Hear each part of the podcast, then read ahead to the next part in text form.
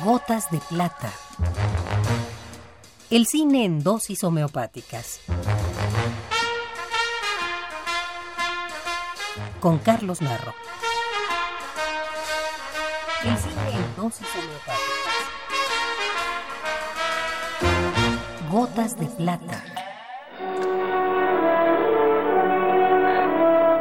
El pasado 26 de enero cumplimos cinco años sin Matilde. Ya cinco años de la muerte de nuestra querida Matilde Landeta, una figura de extraordinaria importancia en la historia del cine mexicano y en la de la lucha de las mujeres por la equidad. Pero sobre todo, un ser humano excepcional, amiga leal y generosa.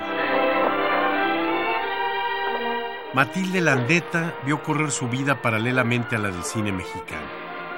Incorporada desde muy joven al cine cuando la industria era aún incipiente, desarrolla una extensa carrera como continuista al lado de algunos de los grandes directores.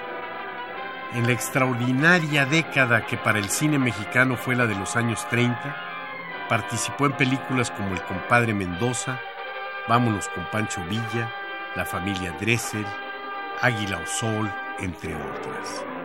En los 40, Flor Silvestre, María Candelaria, Distinto Amanecer, Canta Claro, y muchas otras en las que se desempeña como asistente de dirección. La cabrita amarilla no ha querido jugar en todo el día. Échale entre el rebaño. Sí, como no. Para que luego vayan a dar con ella los machos. Es lo natural, hija. Pero no le fue fácil. Le han de escatimar el crédito en pantalla. El machismo imperante en la época no permite que las mujeres tengan otro sitio en el cine que el de continuista o anotador. Mucha paciencia, mucha tenacidad y una voluntad inquebrantable la acompañaron en una lucha desigual e injusta de la que saldría victoriosa, consiguiendo ser la primera mujer aceptada en la sección de directores del sindicato cinematográfico y con ello la primera directora profesional de nuestro cine.